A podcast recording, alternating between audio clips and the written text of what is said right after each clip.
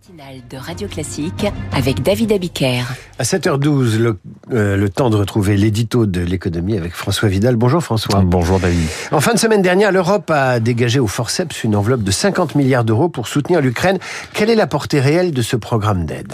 Elle est à la fois immense et insuffisante. Hein. Immense parce qu'elle met fin à une période de doute.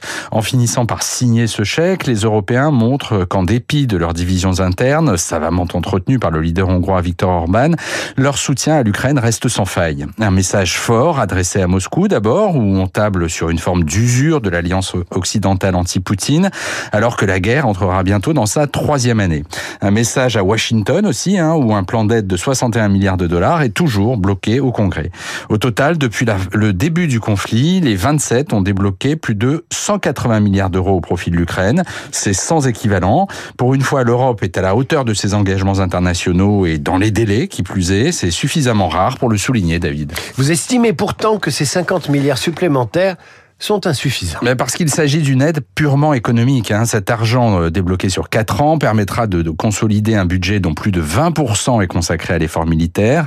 Il servira à payer les retraites et les salaires des fonctionnaires, à participer à l'effort de reconstruction aussi, pas à acheter des armes. En gros, l'Europe permet à la maison Ukraine de rester debout, mais ne l'aide pas à repousser l'agresseur qui essaie de la détruire.